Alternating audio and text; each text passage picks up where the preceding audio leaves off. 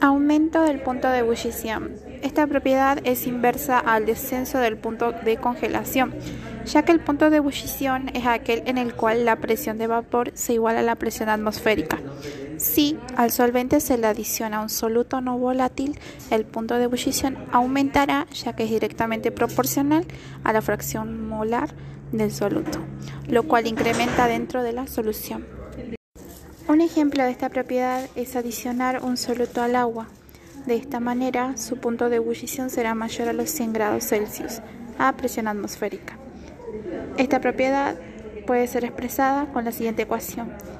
Aumento del punto de ebullición es igual a la constante de ebullición del solvente por el mol, es decir, kilogramos de solvente. Importancia y aplicaciones de las propiedades coligativas de las soluciones.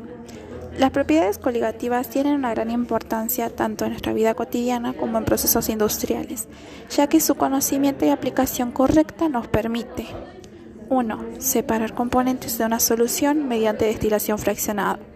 2. Calcular masas molares de solutos desconocidos. 3. Formular soluciones fisiológicas o sueros que no fomenten desequilibrios hidrosalinos en los organismos animales. 4 crear soluciones nutrientes para regadios de vegetales. 5. Evitar el congelamiento de líquidos dentro de tuberías. 6. Evitar deterioro de organismo.